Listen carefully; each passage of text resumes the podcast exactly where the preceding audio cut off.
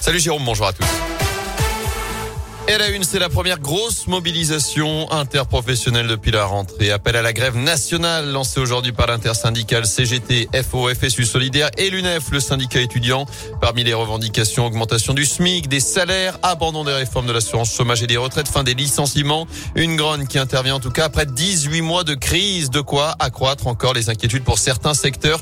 Jean-Michel Gourgaud est le secrétaire général de la CGT dans la Loire. Toutes les petites et moyennes entreprises, bon, ben, effectivement, effectivement euh, sont sous perfusion hein, et donc euh, ont des difficultés énormes. Mais comme pour la plupart, c'est là où le système est pernicieux, euh, elles travaillent dans la sous-traitance. Alors je pense à la métallurgie pour la sous-traitance automobile, mais d'autres formes de sous-traitance, y compris dans le textile par rapport aux grands groupes, elles se retrouvent aujourd'hui sous perfusion. Alors il y a les PGE qui vont s'arrêter effectivement, sauf que si ces entreprises sont en difficulté dans le cadre de leur production, les grands groupes qui les utilisent et qui les mettent sous pression parce que les marchés se négocient comme ça, eux par contre font des bénéfices considérables et, abreuvent leurs actionnaires de, de dividendes. Donc euh, on voit bien que le système du coup est, très pernicieux. Et notez que des manifs sont prévus ce matin dès 10h à saint au départ de la Bourse du Travail. Ce sera 10h30 devant l'hôpital de Rouen et place Cadelade au Puy.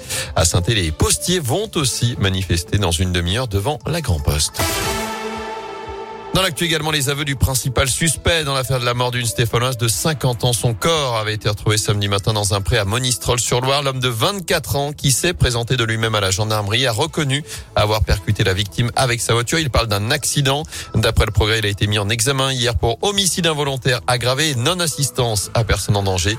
Il a été laissé libre sous contrôle judiciaire. Une saison de tolérance et de clémence pour les voitures mal chaussées. Les chaînes pneus neige ou quatre saisons deviennent obligatoires à partir du 1er novembre dans une partie au moins de 48 départements, notamment la Loire et la Haute-Loire. Mais si vous n'en avez pas dès cet hiver, ce ne sera finalement pas sanctionné, annonce hier du ministère de l'Intérieur. Alors une obligation mais pas de sanction.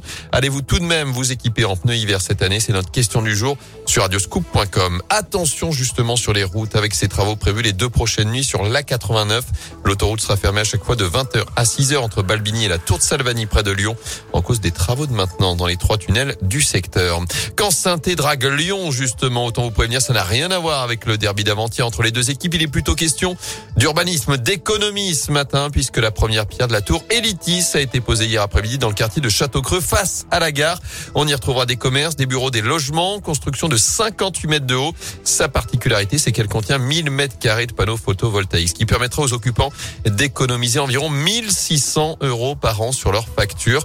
C'est donc une tour nouvelle génération qui va s'installer dans ce quartier, qui continue de prospérer au moment où Lyon veut stopper de son côté la croissance de la part Dieu. Une opportunité donc pour Saint-Etienne d'attirer les Rodaniens et de les faire rester, Anthony Perel. Oui, la déclaration récente de Bruno Bernard, le président de la métropole de Lyon, n'est pas passée inaperçue. Nous souhaitons faire une pause dans la construction de bureaux à la part Dieu pour rendre le quartier plus agréable. Une ouverture donc pour Saint-Etienne et Galperdrio Pour les Lyonnais, c'est euh, compte tenu des déclarations euh, du président de la métropole de Lyon, une opportunité pour accueillir euh, effectivement à la fois de, de nouveaux habitants, de nouvelles entreprises. Nous en avons à la fois la disponibilité et la volonté. L'avenir le dira. En tout cas, nous, nous y travaillons. On est effectivement ici sur le deuxième pôle tertiaire d'Auvergne-Rhône-Alpes après la, la Pardieu et on a une volonté de continuer à donner du dynamisme à notre territoire. Alors Saint-Etienne, une vraie alternative pour Lyon. Jacques Artaud, le président de l'EPAS, l'établissement public d'aménagement de Saint-Etienne, y croit. On cherche pas forcément à attirer les Lyonnais. Ce sont plutôt les Lyonnais qui vont être intéressés pour venir à, à Saint-Etienne. 3000 mètres carrés de bureaux sont d'ailleurs disponibles dans l'immeuble One Station face à la gare de Château-Creux. Une gare qui relie en moins de 50 minutes celle de la Pardieu, principal centre d'affaires de Lyon. Enfin, rassurez-vous, tout est rentré dans l'ordre. L'ensemble des applis du groupe Facebook ont planté hier après-midi. Facebook, WhatsApp, Instagram ou Messenger. Impossible de se connecter.